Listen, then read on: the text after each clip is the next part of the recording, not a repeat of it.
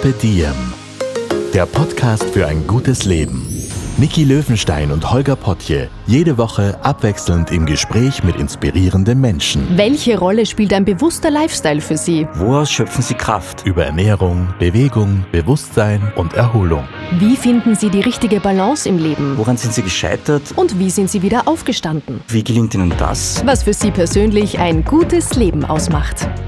Carpe Diem, der Podcast zum Carpe Diem Magazin. Heute mit der deutschen Influencerin, Autorin und Ernährungsbloggerin Annelina Waller.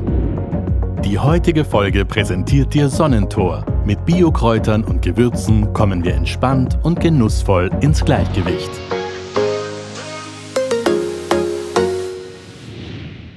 Hallo und herzlich willkommen beim Podcast von Carpe Diem. Unser Gast heute ist eine Reisende zwischen zwei Welten. Sie lebt in Berlin und Wien. Wir treffen sie heute in Wien und zwar in meiner Wohnung netterweise und weil du, netterweise, weil du heute Zeit hattest und gesagt hast, ja klar, schau ich vorbei. Vielen Dank. Ähm, sie ist Ernährungsexpertin, Foodbloggerin, Autorin, Podcasterin. Ihr Podcast heißt Conscious Gangster. Habe ich irgendwas vergessen? Yeah. Äh, Yogalehrerin noch. Yogalehrerin, natürlich stimmt. Sie heißt Annelina Waller.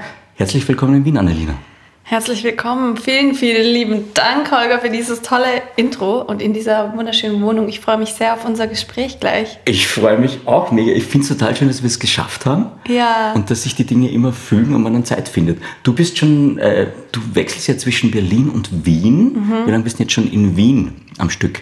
Am Stück? Ja. Seit zwei Tagen. Okay, du bist noch ganz frisch eingefangen, würde man in Wien sagen. Okay. Aber das ist schon vorher gesagt beim Vorgespräch, wie wir herspaziert sind. Äh, du bleibst diesmal länger. Genau. Okay. 1,5 Monate. Sehr gut. Ja, ich freue mich sehr. Mein Freund wohnt hier und ich war auch schon öfters mal Mhm. hier länger. Ich war auch einmal bedingt, Corona-bedingt, auch über einen Monat hier. Oh Gott. Da bin ich dann krank geworden, deswegen war ich dann länger hier. Aber ja, auch an sich, an sich war das, glaube ich, die längste Zeit einmal diesen Monat. Und jetzt wird aber die längste Zeit für mich erstmal 1,5 Ja. Monate am Stück. Beziehungsweise einmal muss ich noch kurz nach Berlin, auch für ein, für ein Yoga-Event, das ich gebe. Aber ja, ich freue mich total. Es ist, es ist wunderschön, zwischen diesen zwei schönen Welten hin und her zu pendeln. Ich finde es mega spannend, weil du ja den direkten Vergleich hast. Und das würde mich jetzt persönlich interessieren, wie, was, ist, was macht denn Berlin für dich aus und was macht Wien für dich aus? Kann man die vergleichen, die zwei Städte? Ja, total. Also ich finde, wenn ich an Berlin denke, dann bin ich immer ein bisschen überfordert. Wenn ich an Wien denke, bin ich ein bisschen unterfordert. Berlin würde ich in einem Adjektiv als unverbindlich beschreiben.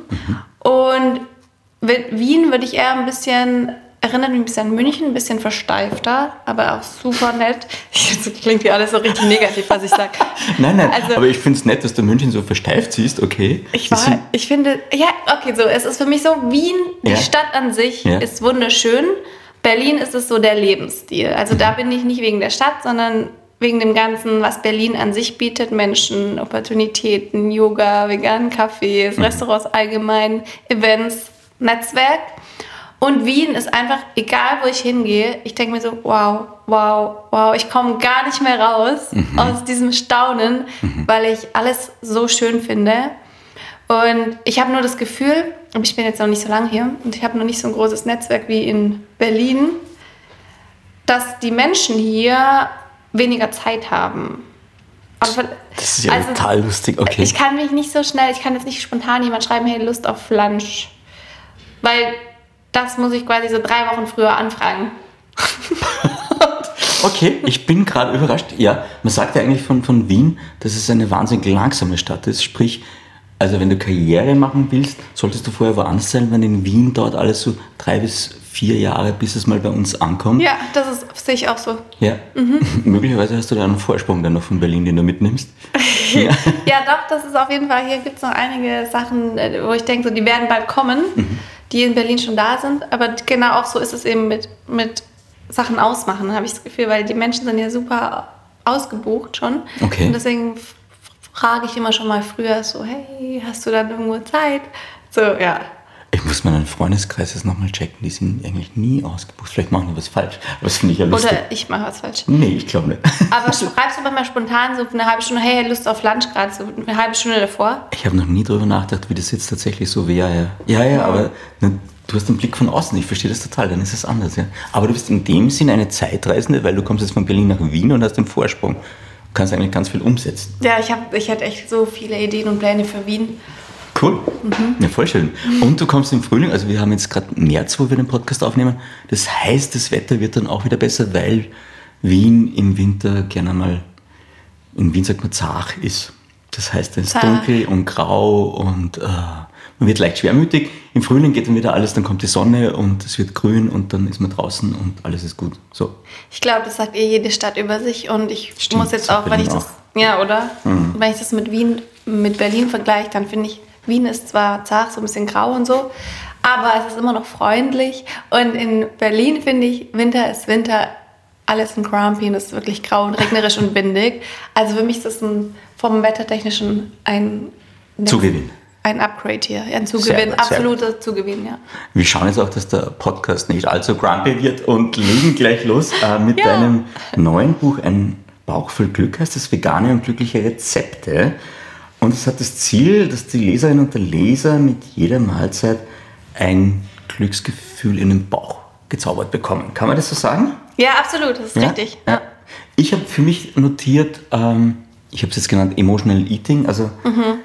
wie würdest du das beschreiben? Was ist denn das für ein Ding und kann man das irgendwie erklären oder wie würdest du es für dich erklären? Also ich würde für mich das als ess dich glücklich erklären. Quasi ja. man kann sich glücklich essen durch die Nahrung, die man zu sich nimmt, durch bestimmte Lebensmittel, Nährstoffe emotionales äh, Essen, Emotional Eating, ist für mich nochmal ein bisschen was anderes. Das bedeutet für mich eher, dass es von der Emotion ausgeht und du aus der Emotion heraus isst. Ja. Also zum Beispiel, wenn du dich gestresst fühlst, dann gibt es Stressesser oder Stress-Nichtesser.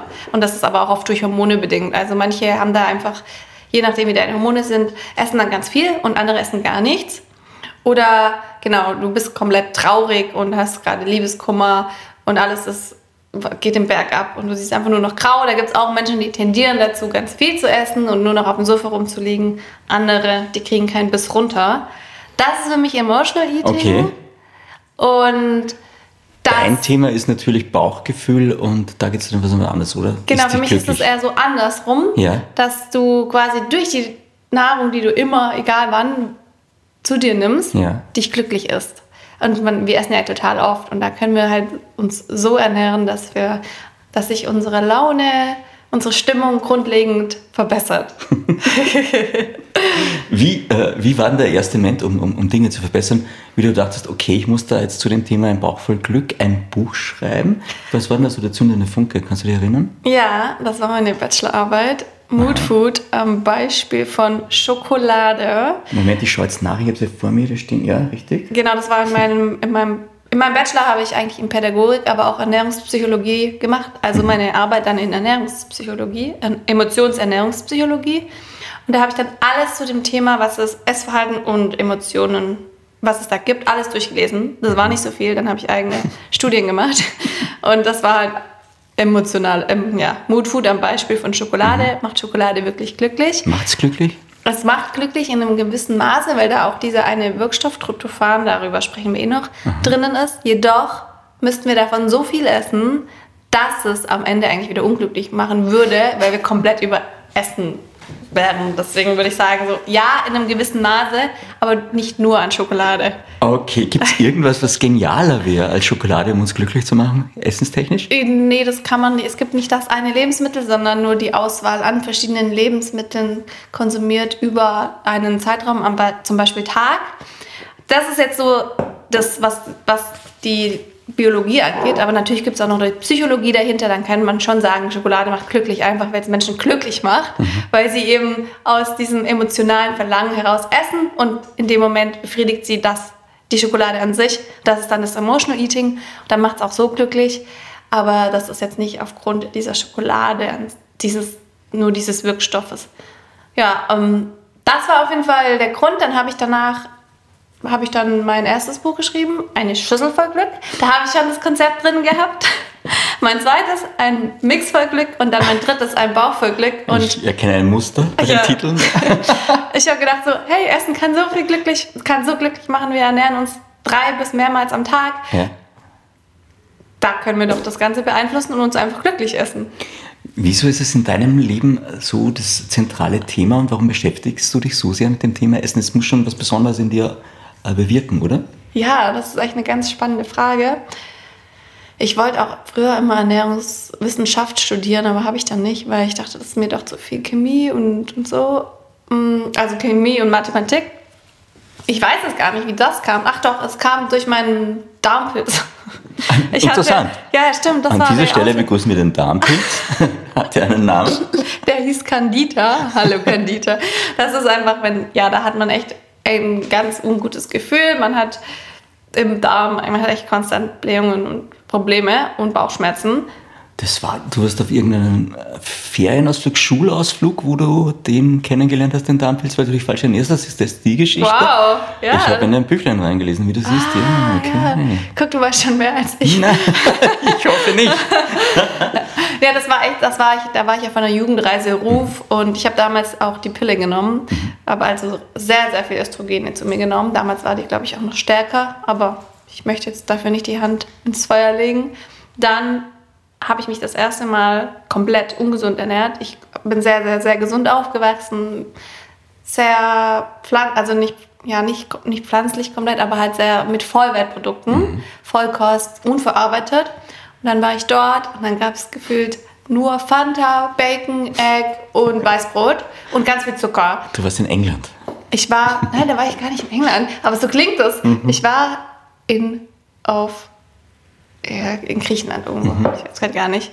Naja, auf jeden Fall, ich trinke sehr, sehr, sehr viel. Ich habe immer sehr, sehr viel Durst. Und dort gab es fast kein Wasser. Und ich wollte jetzt gerade, wie viel Liter Wasser trinkst du am Tag? Oh, so? über, oh Gott, ich zügel mich immer, aber ich kann locker über sechs Liter trinken. Wirklich? Was auch nicht mehr gut ist. Nee, das ist zu viel. Wobei es ein Mythos ist, dass wir nur drei Liter, also dass wir drei Liter trinken sollen. Das ist für jeden anders. Und diese Studien sind eigentlich auch schon längst widerlegt, aber sechs Liter ist einfach, braucht keiner. Das ist ja auch total spannend. Wir haben das im Vorfeld kurz beplaudert, könnte man sagen, dass da tatsächlich jeder Mensch individuell ist und auch das, was, was Ernährung angeht, individuell funktioniert. Oder? Kann man das so mhm. sagen? Auch was du jetzt gesagt hast mit dem Wasserbedarf, ja, ja, das voll. ist tatsächlich auch so, gell? Ich glaube wirklich, dass es nicht die eine Diät gibt, die für alle passt, sondern jeder hat halt die für sich selbst mhm. perfekte mhm. Diät, so wie jeder für sich selbst perfekt ist. Und deswegen gibt es nicht so, es gibt nicht so dieses Konzept. Nein, bei mir war es auf jeden Fall dort dann so, dass ich dann mir den Darmpilz zugezogen habe, da ich sehr viel Zucker gegessen habe und in dem Poolwasser auch, dass das Poolwasser zerstört dann die Darmflora und ja, das macht da unten alles im Intimbereich kaputt und dadurch habe ich dann einfach so einen Darmpilz bekommen, als ich zurückkam und hat mich dann sehr damit beschäftigt, wo doch überall Zucker drin ist, weil ich keinen Zucker mehr essen durfte für ein Jahr. Wusstest du das, dass du keinen Zucker essen darfst oder warst du dann beim Arzt und der hat dir das erklärt? Oder bist du jemand, der sich dann immer selber tüftelt und rausfindet und dann. Nee, da bin ich zum Arzt gegangen mhm. und er hat gesagt, der hat mir eine krasse Candida-Diät auferlegt mit Salzen, Essig und so morgens, kein Zucker.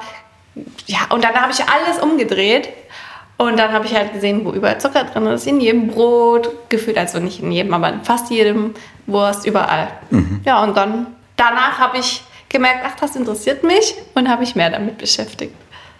Und habe damals dann auch wirklich aufgehört. Da habe ich super lange auch keinen Zucker mehr gegessen. Das war so mit 16. Ja, und dann irgendwann habe ich wieder angefangen. Aber ich habe, meine Mama hat auch keinen Zucker gegessen eine mhm. Zeit lang. Auch aufgrund von noch Knochengeschichten, die wir haben. Und das war dann, ich weiß nicht, wie lange ich keinen Zucker gegessen habe, nicht komplett strikt, aber ich würde sagen, fast zehn Jahre habe ich sehr wenig Zucker gegessen. Und du hast das ganze Ernährungsthema irgendwie zu deinem Job gemacht. Wenn du dich jetzt beschreiben müsstest, was, was bist du jetzt in erster Linie gerade oder was bist du alles?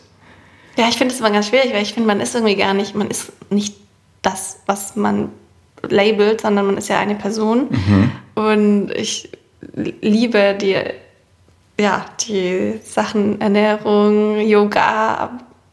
Aber wenn man es als Label will, dann würde ich sagen, ich bin eine Conscious Creatorin. Ich kreiere bewusste Inhalte. Das heißt, du kreierst Inhalte erst in erster Linie mal und dann mit einem bestimmten Thema praktisch zugeordnet. Und bei dir geht es halt ganz viel um bewusste Ernährung. Es geht um Achtsamkeit, glaube ich, auch immer wieder. Du hast die Yoga-Lehrerin-Ausbildung gemacht, 2018? Mhm, ja, ja, ja. Jetzt nochmal eine, gerade 2022. 2022. Okay, das heißt, da gibt es ganz, ganz viele Dinge, die du erweitern kannst als Yogalehrerin oder wie im Angebot? Oder? Ja, du kannst mhm. immer mehr Stunden drauf machen.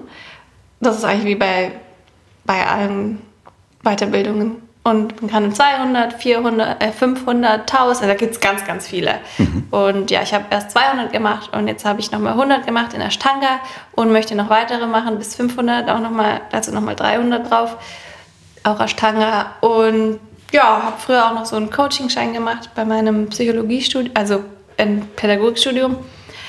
Also Coach die Coaches heißt das so, dass ich quasi auch Coaches ausbilden kann, habe es aber jetzt nie wirklich angewendet und dann noch einen Ernährungsberater, einen pflanzlichen und dann irgendwie meine, noch meinen Master in Sportevent und Gesundheitsmanagement.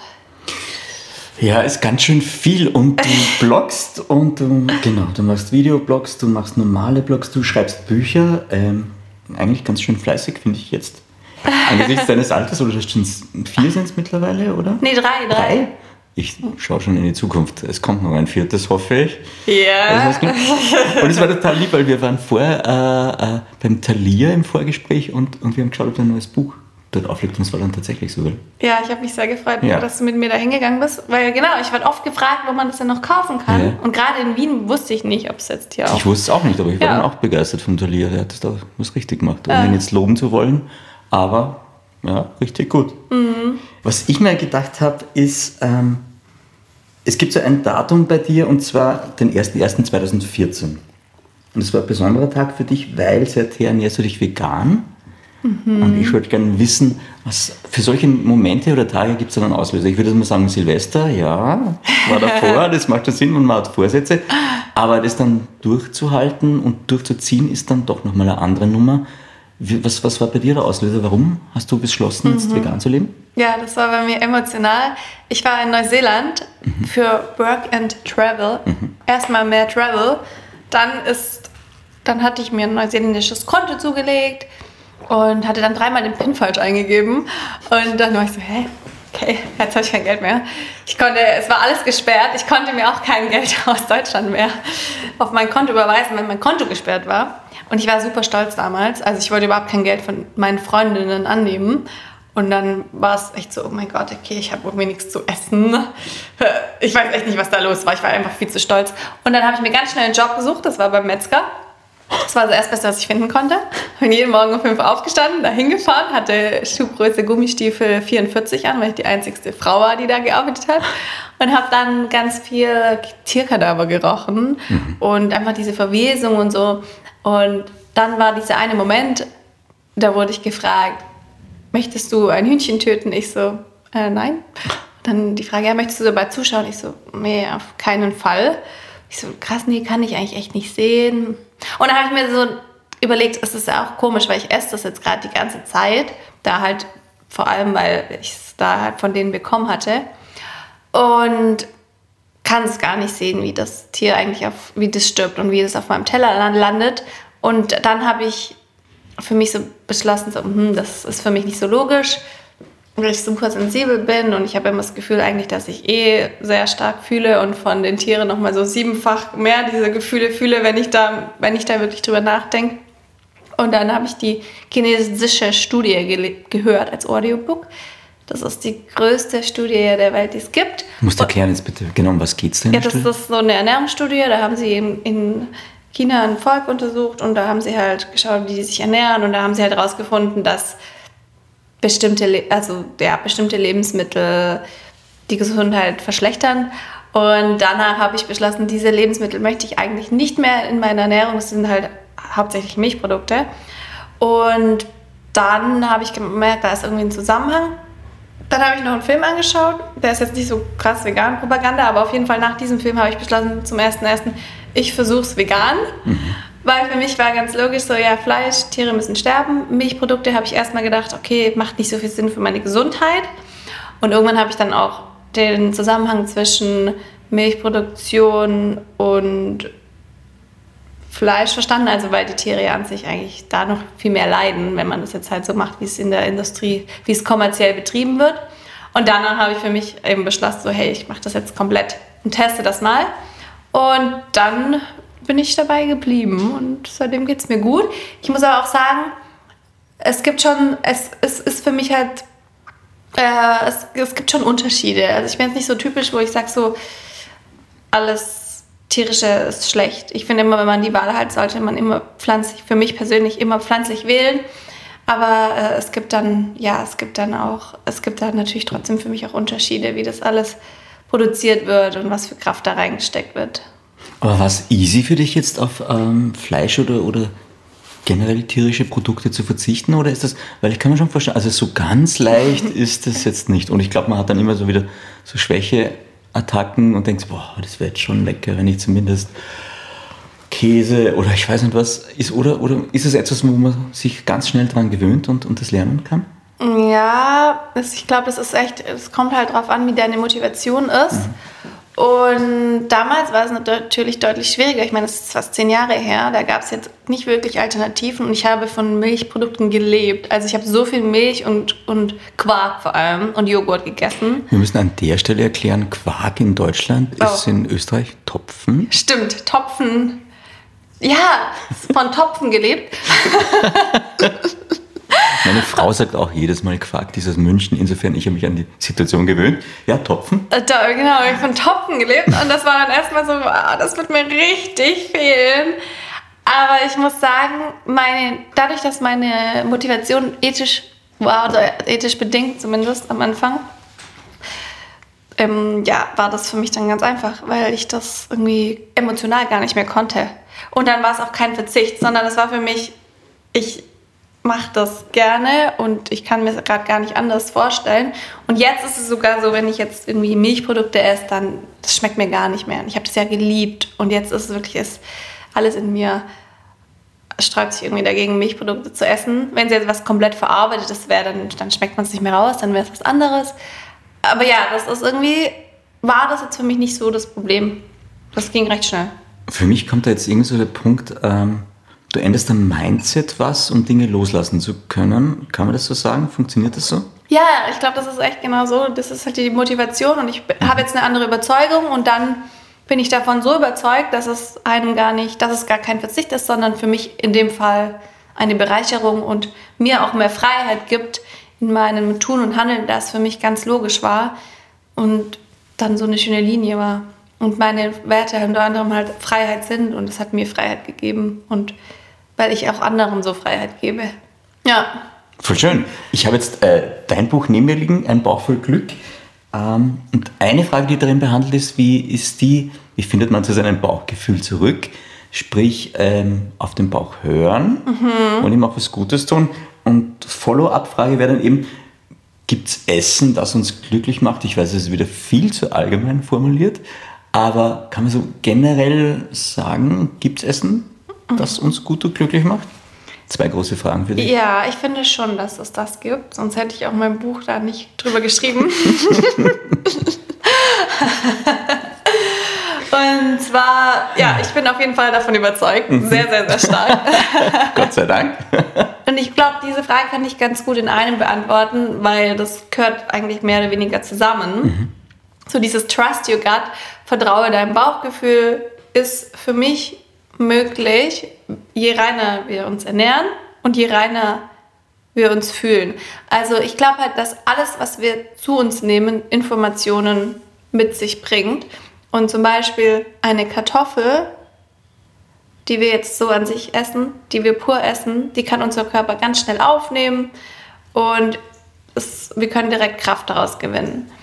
Dann, wenn die Kartoffel jetzt aber noch geschnitten wird, frittiert, gewürzt, dann essen wir die und dann ist da viel mehr passiert, dann ist sie viel verarbeiteter. Und dann habe ich das Gefühl, dann braucht unser Körper auch viel länger, diese ganzen Informationen zu entschlüsseln. Und am Ende ist da ja auch gar nicht mehr das drin, was im Ursprung in der Kartoffel drin war, sondern eigentlich ist es mehr oder weniger tot und es ist mehr ja, Fett und, und Salz in diesem Fall. Und deswegen glaube ich, je reiner man sich ernährt, also je natürlicher und je unverarbeiteter, desto einfacher ist es, auf sein Bauchgefühl zu hören, da wir dadurch eben die Kraft direkt aus den Lebensmitteln nehmen und diese Kraft dann auch in unseren Bauch geben und so auch leichter auf uns hören können, da wir nicht diese Informationen alle erst entschlüsseln müssen.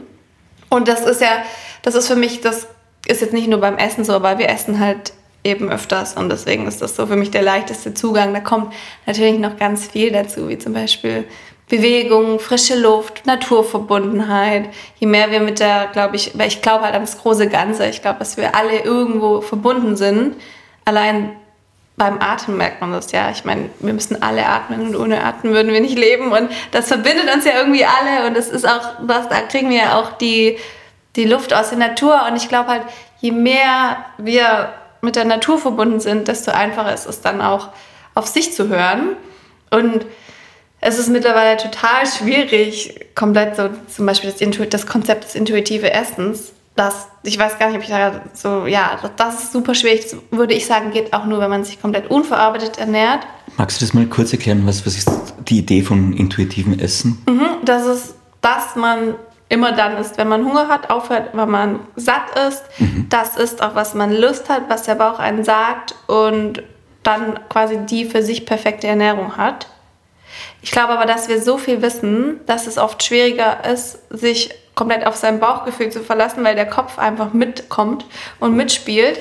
Und je eben verarbeiteter wir essen, desto schwieriger ist es. Und viele sagen ja dann so, ja, gut, dann hätte ich ja immer nur Bock auf Burger.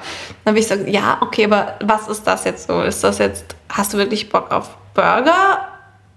Oder ist das vielleicht auch ein ein anderes Bedürfnis, das gestillt werden muss. Und das ist eher so dieses emotionale Essen.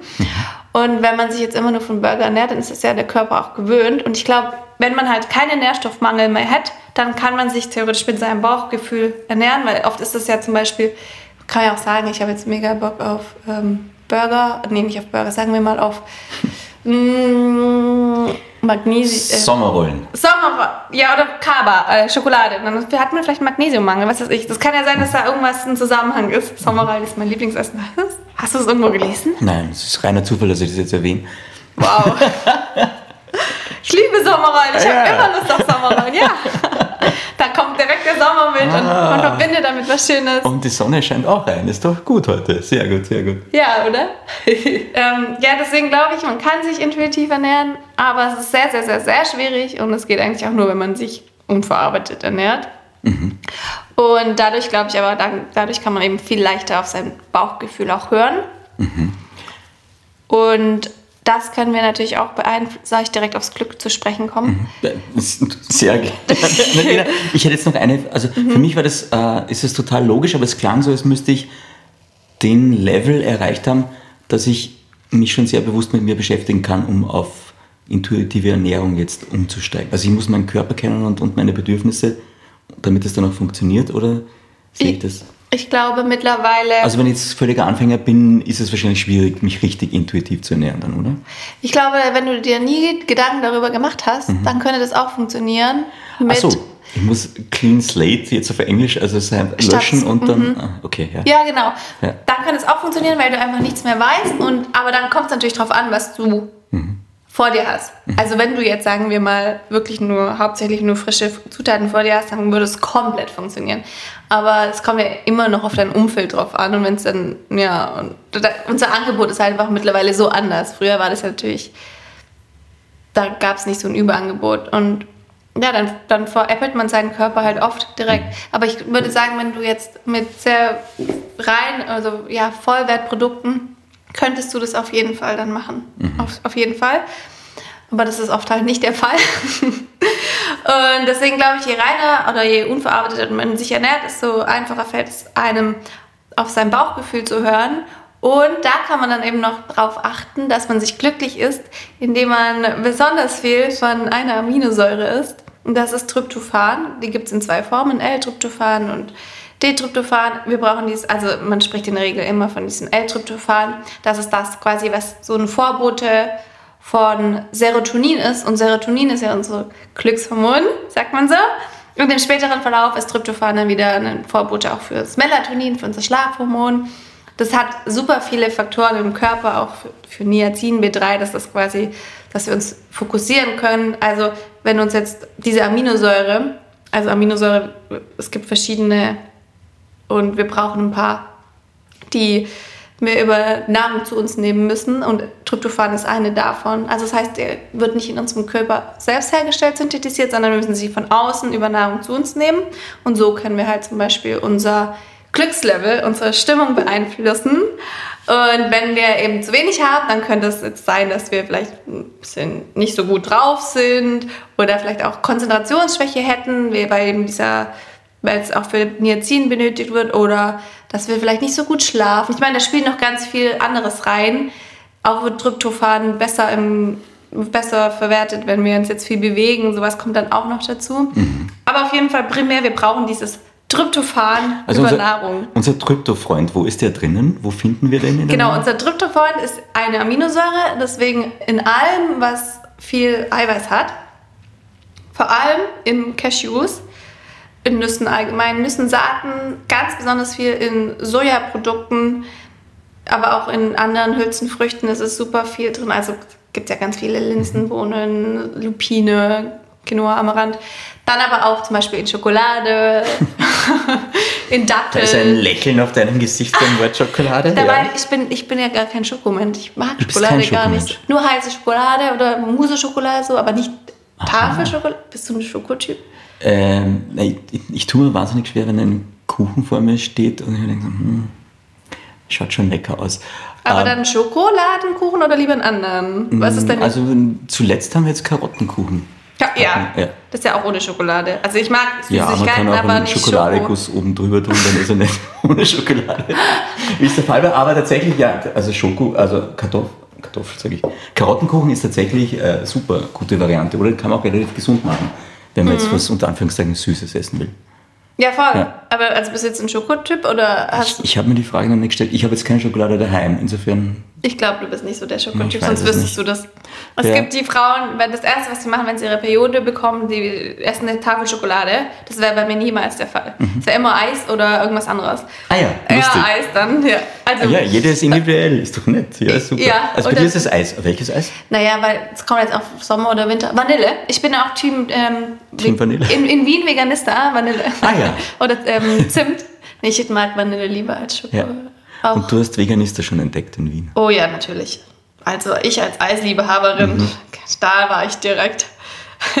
Lustig, hatten wir auch schon bei uns im Podcast. Ja? Ja, ja, ja voll spannend. Ja. Kennst du auch Pizzis and Cream? Die haben auch richtig leckeres Vanilleeis. Ich mag, dass du wieder Werbungen machen kannst. Sehr gut. äh, nein, kenne ich aber noch nicht. Du darfst das, absolut. Sehr gerne. Nein, aber kenne ich tatsächlich noch nicht. Muss ich aber dann kennenlernen. Ja. Das ist auch für die Pizza-Fans super, weil da gibt es Sauerteigpizza Ah. und dann noch zuckerfreies Eis. Okay. Als Nachtisch zum Beispiel. Ja, Ich würde sagen, du bist schon angekommen in der Stadt. Könnte man sagen. kenn mich aus.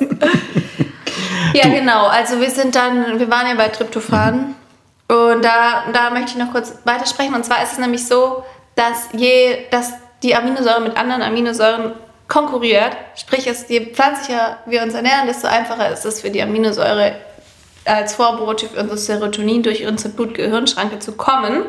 Und deswegen habe ich eigentlich einmal- meine ganzen Rezepte auch so kreiert, dass möglichst viel Tryptophan drin ist und dass die sich die Aminosäuren gegenseitig bedingen, sodass möglichst viel von diesen Tryptophan bei uns landet. Dumme Frage. Kann man da auch zu viel davon kriegen? Weil man kann ja wahrscheinlich von allem zu viel kriegen. Das ist eigentlich nicht möglich, weil bei Tryptophan echt nicht. Also außer du supplementierst es. Okay. Also du nimmst es von außen zu dir. Aber wenn es sich auf natürlich durch, durch Ernährung zu mir nimmt, dann kann es nicht zu viel werden. Nee, weil dann, also so, das, ist, das ist ja Mengen. Mhm. isoliert, deswegen, das ist nicht isoliert, meine ich, Ja. sondern es ist ja immer mit anderen Sachen in einem Lebensmittel drin. Das, Okay. Ich meine, du kannst, ja, wenn du dich jetzt nur noch von Cashews ernährst, Mhm, dann würdest dann auch nicht. Aber dann wäre es dir einfach zu viel von Cashew. Ja. Aber nee, das, da ist es wirklich nicht möglich. Okay, okay.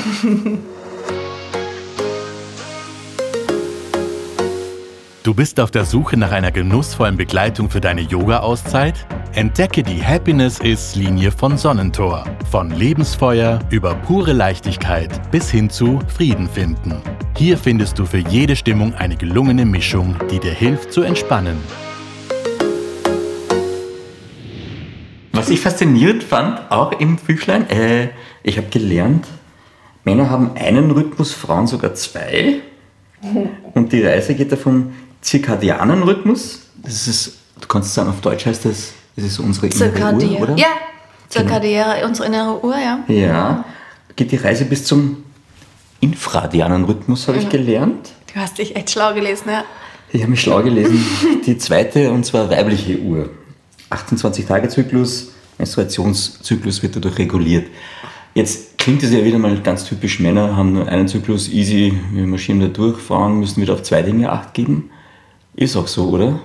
Auf zwei Dinge acht geben. Ja, auf zwei Rhythmen Acht geben. Ach so, Sie wir- müssen mit ja. zwei Rhythmen tanzen. So. Ja, also das ist prinzipiell so, wenn wir unsere Periode haben, dann können wir bei euch, bei unserem Freund schön in den Kalender rot markieren.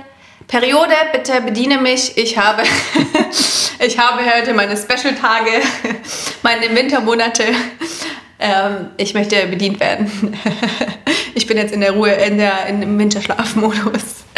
Ja, es ist wirklich so, weil ich, ich habe eine Zeit lang, ich habe, war sehr in diesem Optimierungs-, Selbstoptimierungsding drinnen und Genau, also da gibt es da gibt's ja lustigerweise auch bei uns im Haus einen Podcast dazu mit Biohacking. Ich glaube, ist es das? Biohacking Podcast. Ja, gibt es bei Ah, uns Biohacking ja, Praxis. das ist das, ja. Genau, ja, ja, ja. Das Streben nach ständiger Verbesserung. Genau. Das hatte ich auch mal sehr stark. Und ich habe sehr viel befolgt von dem, was Männer befolgen, womit sie sehr viel Erfolg haben. Und habe das alles auch durchprobiert. Zum Beispiel 5 am, um 5 Uhr aufstehen, nichts essen erstmal, am besten fasten, trainieren auf leeren Magen, Kaffee trinken, weil notfalls das hilft ja dann immer so den Appetit zu hängen, schwarz oder mit Kokosöl oder MCT-Öl, um quasi in, der Ketogenese im Fastenmodus drin zu bleiben. Dann, ja, dann abends ein Blaulichtfilterbrille, perfekte Temperatur im Schlafzimmer, lauter so Sachen. Du warst wirklich im Biohacking-Land, ja? Okay. Ja. Am besten noch ein Aura in den Ring anlegst. Also ich war nicht ganz so heftig, aber ich habe da schon sehr drauf geachtet irgendwie. Und dann habe ich irgendwie gemerkt, ja, aber eigentlich ist das gar nicht so gut für mich. Und die, die, es gibt ja eben noch einen zweiten Rhythmus und das ist der, der, der, der für die Frauen wichtig ist. Und das ist der, der mit ihrem Zyklus geht. Die Männer haben auch einen Rhythmus, aber der ist halt tagesbedingt. Also den durchleben die innerhalb von einem Tag, 24 Stunden. Ich glaube, ja, in, Wahrheit ist es, wir haben es ein bisschen leichter. Es ist die innere Uhr und die beeinflusst halt Stoffwechselprozesse, Hormonsystem, Körpertemperatur, Verdauung etc. Und ist aber eigentlich zuständig für, du hast gesagt, was ist gut? Soziale Interaktion, glaube ich, Aktivität, Licht ist auch ganz gut für die innere Uhr und, und Also es wird, und die innere Uhr wird von allem beeinflusst, aber ja, das sind so mit, mit Hauptpunkte, ja natürlich auch Essen, Schlaf, Bewegung und klar, soziale Interaktion spielt ja auch noch eine Rolle. Aber das heißt, die innere Uhr, damit die gut läuft, ist es auch wichtig, da gibt es wahrscheinlich auch die richtigen Essenszeiten. Oder gibt es richtige Essenszeiten? Ich bin Nee, nee, nee, so, 100 Nebenthemen. Nee, nee. nee, so kann man es nicht sagen, nur jeder kann halt sagen, dass er, also für sich, viele sagen, dass sie besser performen, wenn Ja. sie, oder für die, für die Zellen ist es besser, wenn sie halt erstmal fasten, weil dann so eine Autogenese stattfindet und sie können besser performen, wenn sie zum Beispiel nur zweimal oder einmal am Tag essen. Das trifft halt auf viele Männer zu.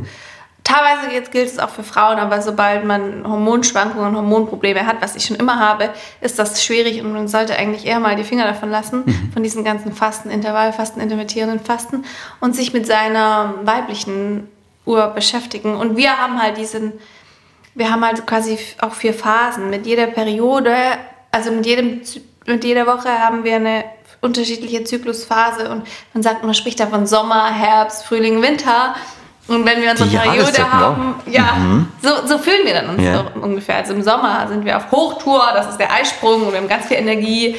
Dann können wir da auch ganz krassen Sport machen. Im Winter, da haben wir unsere Periode, da essen wir dann eher Schokolade, liegen auf dem Sofa und machen nichts. So in der Art ist das halt. Das heißt, es ist Woche für Woche eine andere Jahreszeit. dann. Kann man das so sagen? Ja, mehr oder weniger schon. Ja. Ja. wenn man seinen natürlichen Zyklus hat, dann ist das auf jeden Fall der Fall. Und Und du hast das für dich irgendwann entdeckt und mir gesagt, okay, ich muss eigentlich beide Rhythmen, beide Zyklen mal anschauen, damit ich mit mir im Einklang bin und zum, in der Balance bin. Genau, weil ich habe nämlich da ein Problem in der Hormonproduktion, weil bei mir zwei, also der Hirnanhangdrüse nicht so richtig funktioniert und äh, ähm, FH und LSH nicht, nicht produziert wird und dann habe ich halt gedacht musst, so, Entschuldige, du musst jetzt helfen, FH und also so LSH. die, die weiblichen Sexualhormone werden nicht produziert und das ist eigentlich ganz egal, die, die Wörter sind gar nicht wichtig. Und dann habe ich gedacht, so ich, ich habe halt immer gut, ich habe halt nicht diese Schwankungen, weil die ja nicht so produziert werden bei mir. Ich kann immer, konnte immer performen. Aber vielleicht ist das gar nicht so gut für mich. Und ich habe mir dann gedacht, vielleicht schaue ich einfach mal, wie dieser weibliche Zyklus ist und tue so, als ob ich den habe und lebe mit dem um dann den auch zu bekommen. Und da spielt natürlich Essen auch eine Rolle. Also wenn man jetzt mehr, wenn man jetzt zum Beispiel viele sagen ja auch, ah, Kohlenhydrate abends ist nicht gut, aber eigentlich ist es sehr gut, weil das, weil das wieder auch Melatonin ausstößt und dann schlafen wir besser und das hat dann wieder einen Einfluss, wie wir erholt sind und lauter so Dinge. Melatonin, Schlafhormon, genau, hilft uns, wenn wir genug davon produzieren, dann kann man besser schlafen oder hilft beim Schlafen. Ja, genau. Und da eine Vorstufe davon ist eben dieses Tryptophan auch. Deswegen ist Tryptophan auch für die Melatoninproduktion wichtig. Also für unser Schlafhormon, aber eben für unser Serotonin auch, für unser Glückshormon. Und ja, deswegen finde ich eben, dass wenn man darauf achtet, kann man sein ganzes Wohlbefinden beeinflussen. Du bist auf jeden Fall Team Tryptophan. Ich bin Team Tryptophan. Aber ich würde trotzdem sagen, erstmal versuchen, über Nahrungsmittel zu sich zu nehmen und jetzt nicht zu, zu supplementieren. Ja. Im Genau. Winter kann man das vielleicht mal machen, weil eben viele haben halt diese depressiven Verstimmungen und dann kann, kann man mal schauen, ob man supplementiert. Aber ich würde das jetzt dann irgendwie schon nochmal mit dem Arzt besprechen. Obwohl es viele einfach machen, aber ja, ich, find, ich bin trotzdem ein Fan, versuchen über die Nahrung die Lebens-, also die, ja, die Bausteine zu bekommen, die man braucht. Cool. Und dann ist wahrscheinlich ganz viel Bewegung dabei und, und draußen frische Luft, Sonnenschein, Vitamin D. Da, da, da kann man, wir sind wieder mal, alles ist verbunden, kann man das so Ja, sagen? absolut, ja. Die Bewegung brauchen wir für unser Tryptophan auch wieder. Natürlich brauchen wir Vitamin D. Es ist ja immer, es funktioniert nicht nur das eine. Es ist immer eine Balance. Ich habe jetzt eigentlich die ideale Überleitung zum Thema, was machst du, wenn du dich bewegst oder äh, welchen Sport machst du schlagen wollen? Ich, ich ziehe das jetzt auch einfach so durch. Bewegung draußen, was, was machst du gern? Wie bewegst du dich? Wie machst du Sport? Welchen Sport machst du? Ich mache super gern, also ich liebe Yoga, deswegen habe ich auch meine Ausbildung gemacht. Weil das gibt mir eben, das ist für mich aber auch kein Sport, das ist ein ganzer Lebensstil, eine Philosophie. Aber es gibt mir auch diese, also wenn ich jetzt nur diese körperliche Seite betrachte, weil es hat ja mehrere Aspekte Yoga, eben diese Lehre und diese, man sagt two hours on the mat, 24 hours off the mat. Also wirklich so diese ganze Philosophie mit ins Leben zu nehmen und das bringt einem diese Achtsamkeit und das gehört also, es gibt halt verschiedene Formen von Yoga, wie zum Beispiel Achtsamkeitsübungen oder auch Bhakti-Yoga, das dann Leute, Le Leuten zu helfen. Jemand, der, wenn man eine schwangere Frau sieht, sie versucht ihre, ihren Buggy runter, oder Buggy sagt man hier auch Buggy? Ich habe keine Ahnung, Kinderwagen. was Buggy ist. Ah, Buggy. Ja, ja, doch, ich hab dich. Den Kinderwagen irgendwie die Treppen Ja. Ach so, den runterzubringen. Buggy, okay, ja. Genau, Ja. den, den Ja. Buggy. Ja. Dann bietet, bietet man ihr die Hilfe an. Das, das ist sogar auch eine Form von, Aha, von Yoga. okay. Also dieses wirklich Selfless, also dieses Dienen ohne was zu wollen. Ja. Aber ich liebe Yoga natürlich auch aus dem körperlichen Aspekt, weil es mir so viel Freiheit gibt, in meiner Bewegung mich besser zu fühlen und weniger verspannt zu sein. Und je mehr man das macht, desto. Also am Anfang ist es für sehr viele sehr, sehr, sehr anstrengend und sehr viel Sport. Aber das ist, das gibt sich alles sehr, sehr schnell. Und ich liebe das und ganz viel funktionales Training. Also das, ich liebe so alles, was mit Körpergewicht zu tun hat. Früher war ich ganz viel laufen, jetzt gehe ich gerade nicht mehr so viel laufen, einfach wegen den Hormonen auch. Aber ja, ähm, ja, das liebe ich auch. Akrobatik, Akrobatik liebe ich. Ähm, Das kann man natürlich mit Yoga auch ganz gut verbinden, dann Akrobatik, oder? ja, genau. Ja, ja. Ähm, ich habe jetzt für mich notiert da Yoga-Übungen, die die Verdauung unterstützen. Hast du da auch ein Wissen in die Richtung? Gibt es da welche, die gut sind? Ja, auf jeden Fall. Da, da habe ich sogar einen Yoga Flow in meinem Buch drin. Und zwar gibt es also einen ganz einfachen Ja. mit den Basics. Weil alles, was quasi unseren Magen-Darm-Trakt anregt, sind Drehungen, also Twists. Und deswegen können wir ja super viele Twists machen. Da müssen wir auch gar nicht unbedingt Yoga machen, Yoga praktizieren. Wir könnten uns jetzt auch hinstellen und die Arme zu so einem Kaktus auffächern und dann so drehen. Man sieht es jetzt nicht, aber ja, Annelina dreht sich gerade mit den Armen aufgefächert. Sehr schön. Ja. Genau, und meine Hüfte, meine Hüfte, die bleibt konstant, während sich mein Oberkörper dreht. Ich glaube, es gibt so Mönche, die machen das immer. Das ist so ein Derwisch, Derwisch-Tanz. Kennst du den?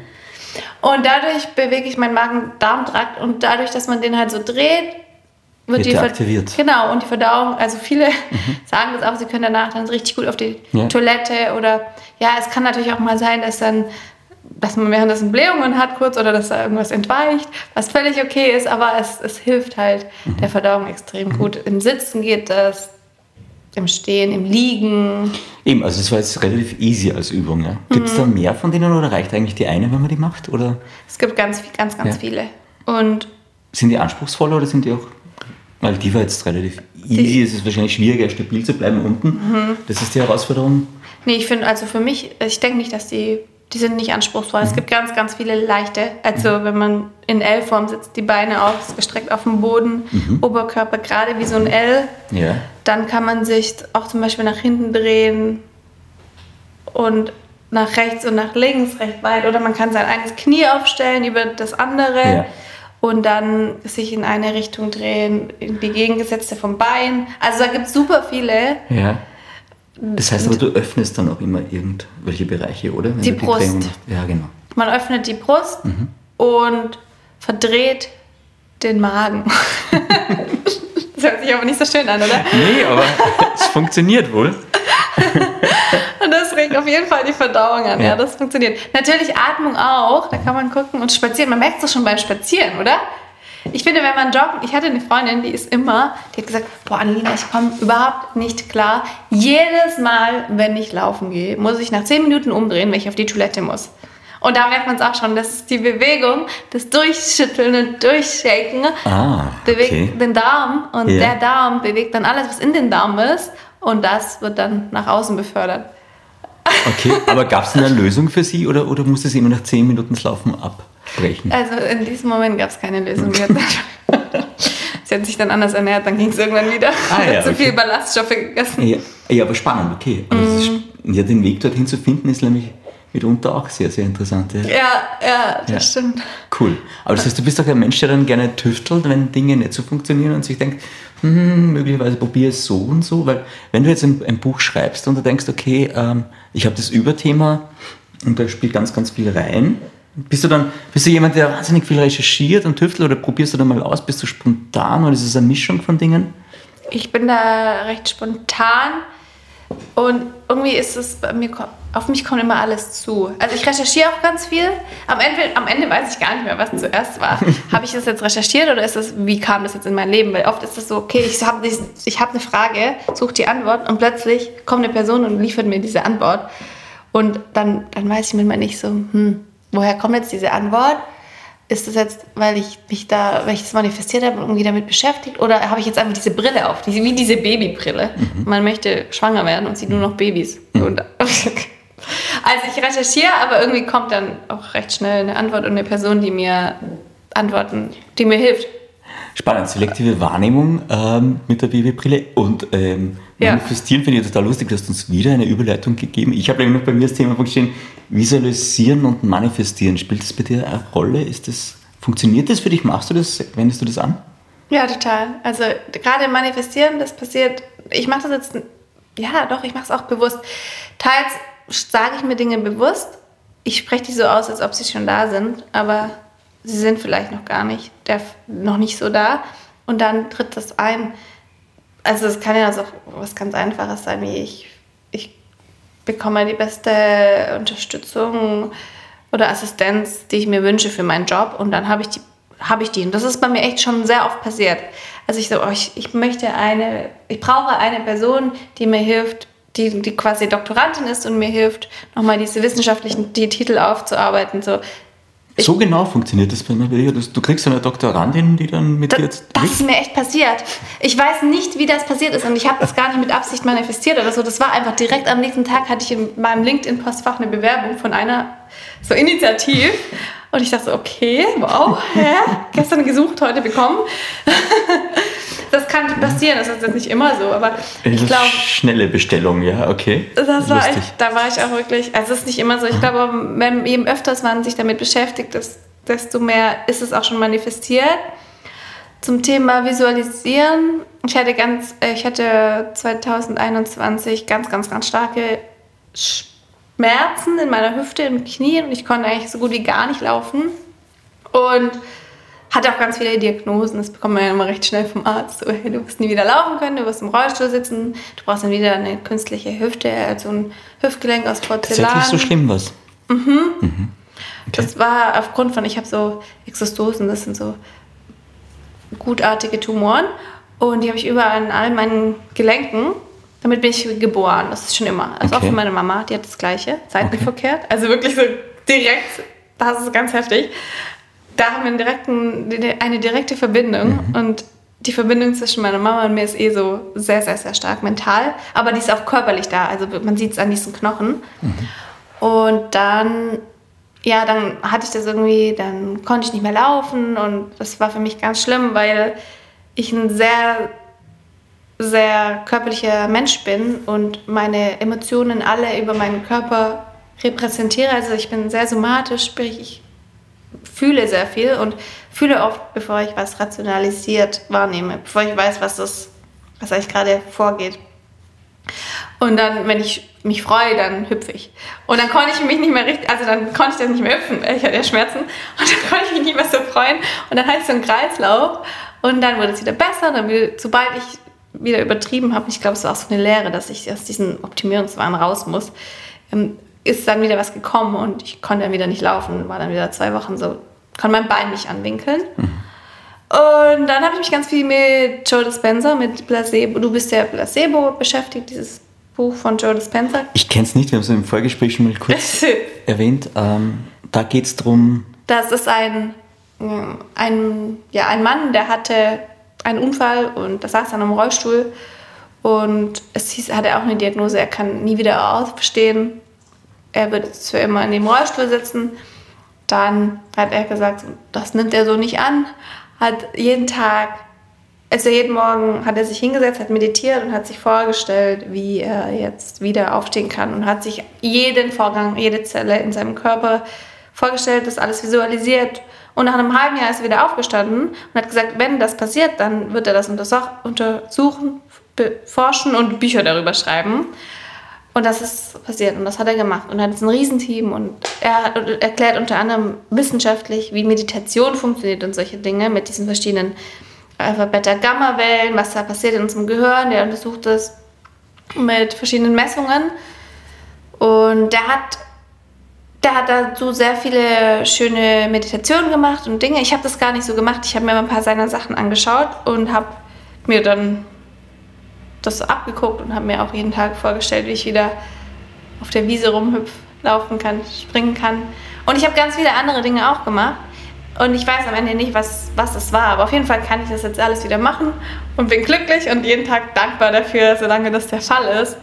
war das in Schritten dann so die Fortschritte oder war das, ich nehme mal an, das waren so kleine Steps, mit denen das kommt oder was dann, du wachst eines Tages auf und es funktioniert wieder alles so oder? Ja, es hat schon, es wurde schon, es war so, es wurde kurz besser und dann hatte ich wieder einen Rückfall und war es wieder ganz schlimm.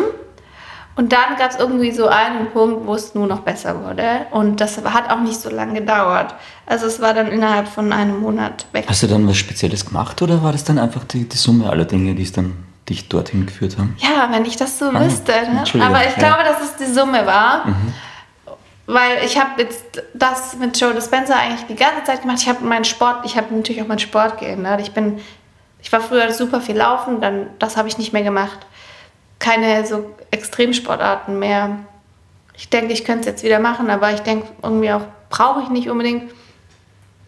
Und dann, was habe ich noch gemacht? Das waren diese Hauptsachen. Und ich hatte ganz stark im Kopf so dieses, ich bin, ich kann nur frei sein, wenn ich mich bewegen kann.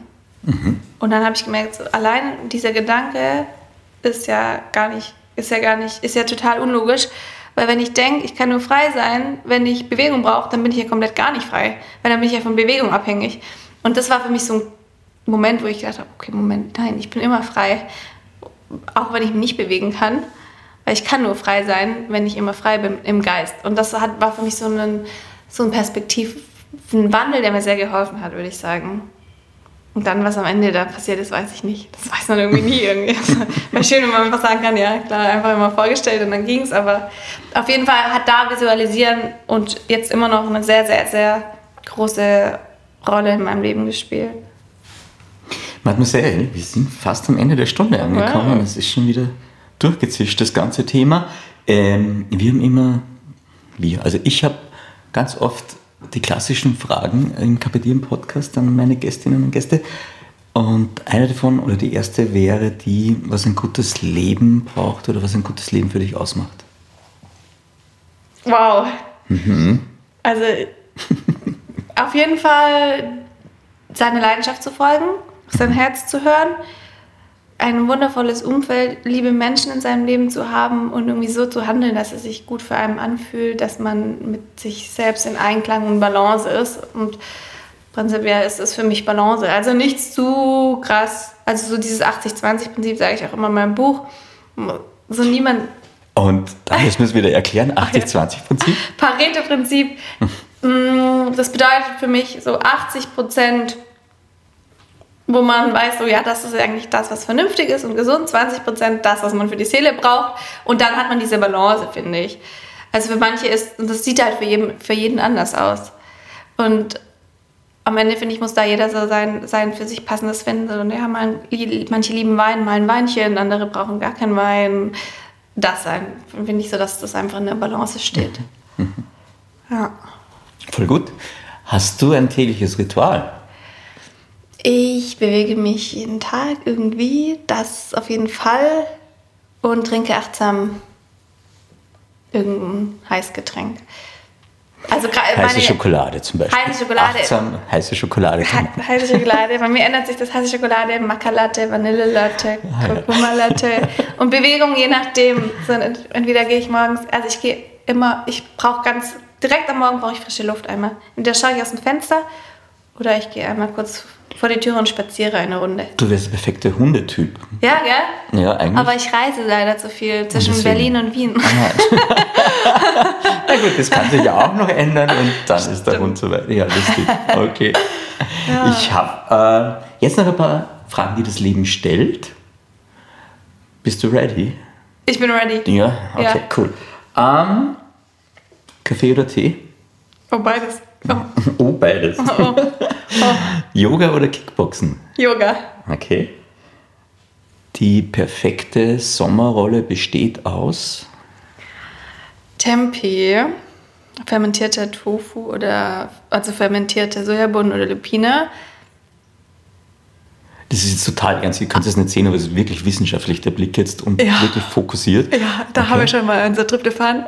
Avocado, Koriander, Minze, Mango, also es ist jetzt dann nicht ganz regional, aber egal. Mango, Karotte und habe ich Mungobohnen und Sprossen. Ja, und dann so eine süß-saure Soße. Und das Ich passt ein alles Rezept rein in auf meinem, Sommerrolle. in meinem, auf meinem Blog. Ja, auf jeden Fall. Ähm, wann hast du das letzte Mal gelacht? Oh, ja, gerade eben, oder? wann hast du das letzte Mal getanzt? Oh ja, äh, heute Morgen. Heute ich Morgen tanze schon? auch jeden Tag, das ist auch noch so Ah, ein ja. Ding. Okay. Ja, ich muss das immer so aus mir. Ich höre Musik und dann bin ich bin auch beim, beim Laufen tanze ich dann immer so ein bisschen und abends nochmal, eigentlich jeden Tag irgendwo, immer irgendwie. Also ganz wichtig eigentlich Teil des Lebens. Tanzen ist ja ganz, ganz Okay. wichtig für mich. So intuitiv irgendwie aus mir raus. Ja. Und du? Äh, das letzte Mal getanzt tatsächlich. Ja, ich glaube, das war letzte Woche irgendwann nach ähm, im Supermarkt mit meiner Frau dann tatsächlich. Aber zwischen den Regalen, wo es dann niemand sieht. Ganz Hm. Ja, ist das unangenehm? Nee, aber es ist schon, also ich, wir zelebrieren das dann in der Öffentlichkeit, aber dann doch nicht so öffentlich. Aber ich finde es immer total lustig, spontan irgendwo loszutanzen. Ganz Wenn, wenn ich jetzt hier öffentlich lostanzen würde, wäre das für dich ein Problem? Nee, magst du jetzt? Okay. Ja, ich mache Okay, das ja immer mal auf das, auf der Straße. Aber wenn ich jetzt öffentlich ein, wenn ich jetzt einen Aesthetic Dance, Mhm. kennst du das? Nee. Das ist, okay, Aesthetic das noch Dance, organ, das bedeutet, du tanzt einfach aus dir raus. Du tanzt für dich, Ja. keine Regeln. Ja. Das findet alles sober, also nüchtern statt, ohne Alkohol. Ja. Und du bist nur zum Tanzen da. Kannst die Augen zumachen. Jedem ist egal, wie und wo und was. Ja. Und jeder tanzt für sich. Ja. Und es, du darfst auch nicht mit anderen einfach so tanzen, außer die erlauben dir das, also das merkst du dann. Also wird nicht angetanzt oder so. Und ich liebe das wirklich, das mache ich schon immer. Und wenn ich das jetzt veranstalten würde, Mhm. da tanzt du wirklich so aus dir raus. Würdest du das mitmachen? Cool, ja, ja, können wir machen. Man sieht das halt alles nicht, aber ich finde das total nett vom Prinzip her. Ja. Ich das heißt, das machst du öfter? Oh ja. Ja? Das möchte ich unbedingt auch mal hier irgendwo anbieten. Ja, ich glaube, das wird gut funktionieren, das Konzept. Das Ja, ich, mit noch so einem Sportprogramm dazu. So, ähm, das kann man auch echt gut Du verbinden. darfst jetzt nicht zu viel verraten, weil Okay. sonst. Ja, okay. Soll ich mein Konzept verraten? Ja. Ja, nein. Weil so mache ich am liebsten Sport. Ah, ja, aber das ist Okay. total schön. Ja, das klingt total nett. Ja. Cool, schön, schöner Ansatz. Okay, dann bist du eingeladen. Ja, unbedingt, auf jeden Fall, sehr gerne, sehr gerne. Momo. Momo, oh Mhm. ja, liebe ich. Das Buch? Momo. Was fällt dir da ein als erstes? Oh, wie heißt das? Ich weiß, dass ich nichts weiß. War das von Momo? Ah, Nee, das ist von, eigentlich von Sokrates. Aber Genau. ich finde, Momo ist auch so, Momo ist so, so neugierig und ich glaube, Momo war auch so mit den kleinen Schritten, die man macht. um Mm, mit der Probleme. Zeituhr, mit diesen, genau. mit diesen Zeitreisen Zuhören können. zuhören können. Momo, ja, Momo hört immer zu und stellt ganz, ganz viele Fragen. Es ist schon so lange her, dass ich das gelesen habe. Mhm. Liebe ich auf jeden Fall. Das möchte ich Voll wieder gut. lesen. Fällt mir jetzt dazu ein. Hast du schon was vor? In welchen Momenten vergisst du alles um dich herum? Gibt es so Momente? Wahrscheinlich beim Tanzen, Früher das war ist jetzt vorher erzählt. beim. Tanzen, Ja. früher auch beim Laufen, beim Yoga. Okay. Ja. Bei irgendwas, das mit Bewegung zu tun hat. Was wärst du als Yoga-Position?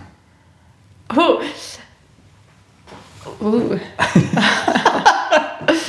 Uh. ist ja nett. Wow. Was gibt's da alles? Moment. Ich glaube, eine, ein Schulterstand. Also, Wow, okay. beziehungsweise eigentlich, Ja. wenn ich die, die, die Beine, quasi, kennst du den Schulterstand? Ich, Auf ich, den Schultern? Ich glaube, ich weiß, was du meinst, ja. Okay, und dann die, und die Füße dann noch hinter den Kopf, Mhm. hinter die Ohren. Das ist für mich ganz bequem, das mache ich schon immer. Aber das ist schon sophisticated, oder? Das ist jetzt nicht so basic, sondern da muss man schon, braucht man gute Körperspannung auf jeden Fall. Für Schulterstand ja, aber für die zweite Übung nicht, weil da winkelst du die Knie, dann legst du die Füße hinter deinem Kopf ab Mhm. und winkelst die Knie an und kannst mit deinen Knien die Ohren zudrücken, bist wie so ein Päckchen. Hast deinen Kopf eingewickelt. Da brauchst du keine Ah, Körperspannung mehr. Was wärst du als Zahl? Uh, sieben? Sieben. Keine Ahnung, ist mir gerade im Kopf gekommen. Ja, ja, Ich interessant. weiß nicht warum. Kommt oft. Sieben kommt Echt? oft. Ja, ja. Interessant. ja. Spannend. Interessant. Es ist heilige Zahl, also Echt? das ist eine der Erklärungen. Ja, ja. Es ist äh, acht kommt auch total oft, weil es ist auch schön. unendlich. Ja, Mm, ja. Aber ich finde es total spannend, was dann. Aber sieben kommt tatsächlich sehr oft. Wow. Was wärst du als Stoff? Samt. Das kam jetzt schnell. Oh, ich liebe Samt. Wie bist du, wenn du unvernünftig bist? Unvernünftig. das ist echt eine gute Frage. Ja, Naja, passiert dir das oft noch oder ist das eher selten? Doch, das passiert natürlich, auf jeden Fall. Unvernünftig. Aber ich finde das auch völlig okay. Also ich achte nicht, eh nicht so gerne auf Regeln. Ich würde sagen, ich bin immer unvernünftig. Okay.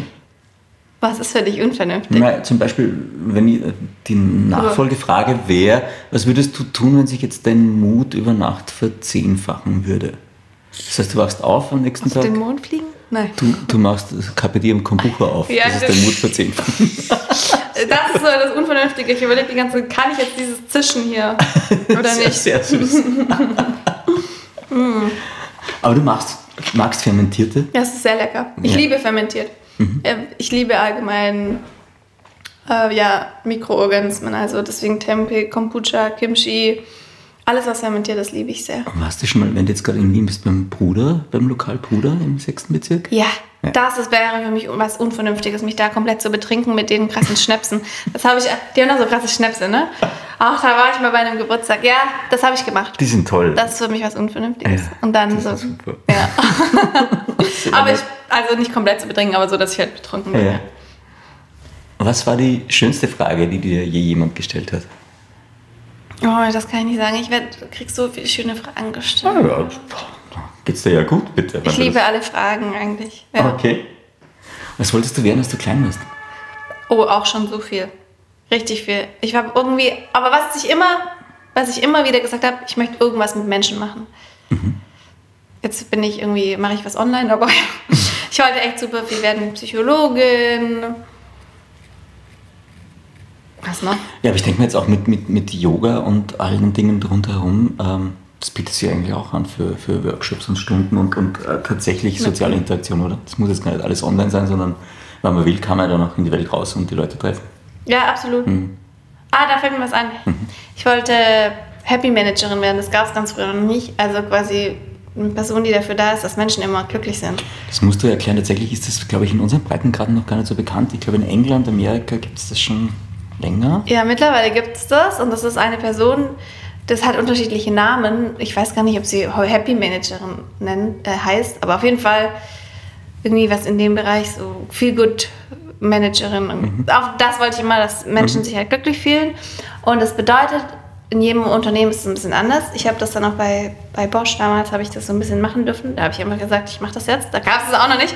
Und dann äh, habe ich, dann schaut man danach, dass, dass das Raumklima stimmt, dass die Atmosphäre stimmt, dass sich alle gut miteinander verstehen. Ich war früher Streitschlichterin, sodass die Harmonie da ist und alle sich wohlfühlen. Und das ist wirklich eine Person, die ist nur dazu da, zu schauen, dass sich alle wohlfühlen. Und damit muss sie halt alles machen, was anfällt. Pflanzen, Events, Streit schlichten, sowas. Ja, klingt, klingt voll gut, ja. Ja. Drei Dinge auf deiner Bucketlist. Drei Dinge auf meiner Bucketlist.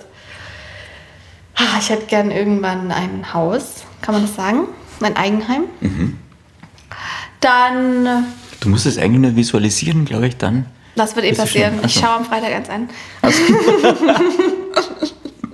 nein, nein, das ist genau wie du sagst. Nur visualisieren. Glücklich Mhm. Spannend. sein. Ach, nee, das kann ich nicht sagen. Ich habe da nicht so drei Dinge auf meiner Nee. Bucketlist. Orte, die du sehen willst? Irgendwo hin? Ach so, ja, vielleicht mache ich das mal noch irgendwann. Mein Finger auf den Globus. Ach nee, ja, doch, nach in die Northern Lights. Das möchte ich eigentlich irgendwann mal noch, aber irgendwie nur so halb, weil ich friere immer so sehr. Du kannst nicht halb in den Northern Lights, also entweder du gehst nach Skandinavien hoch Ich und schaust noch. das an, aber dann wird es halt kalt sein. Ich werde das irgendwann mal machen. Ich Ja. werde nach Skandinavien gehen, ja, das mache ich noch. Norwegen ganz oben, glaube ich, ist ganz gut für die zur richtigen Jahreszeit. Ja. Ja. Ja. Ja. Und das dritte wäre eigentlich so ein Wohlfühlort zu, zu bauen, zu kreieren, wo lauter Menschen sind, die ich glücklich machen kann. Mhm. Mit allem Möglichen, also Angebot an Bewegung und Ernährung in einem. Das ist doch das perfekte Schlusswort.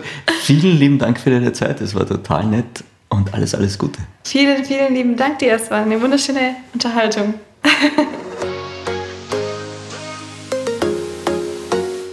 Annelina, wir sind im Off, niemand hört uns mehr zu. Und ich habe jetzt wieder meine ganz spezielle Frage an dich. Ich habe nämlich wieder meine Zeitkapsel mit, meine imaginäre. Die ist riesengroß. Die stelle ich jetzt da vor dich hin.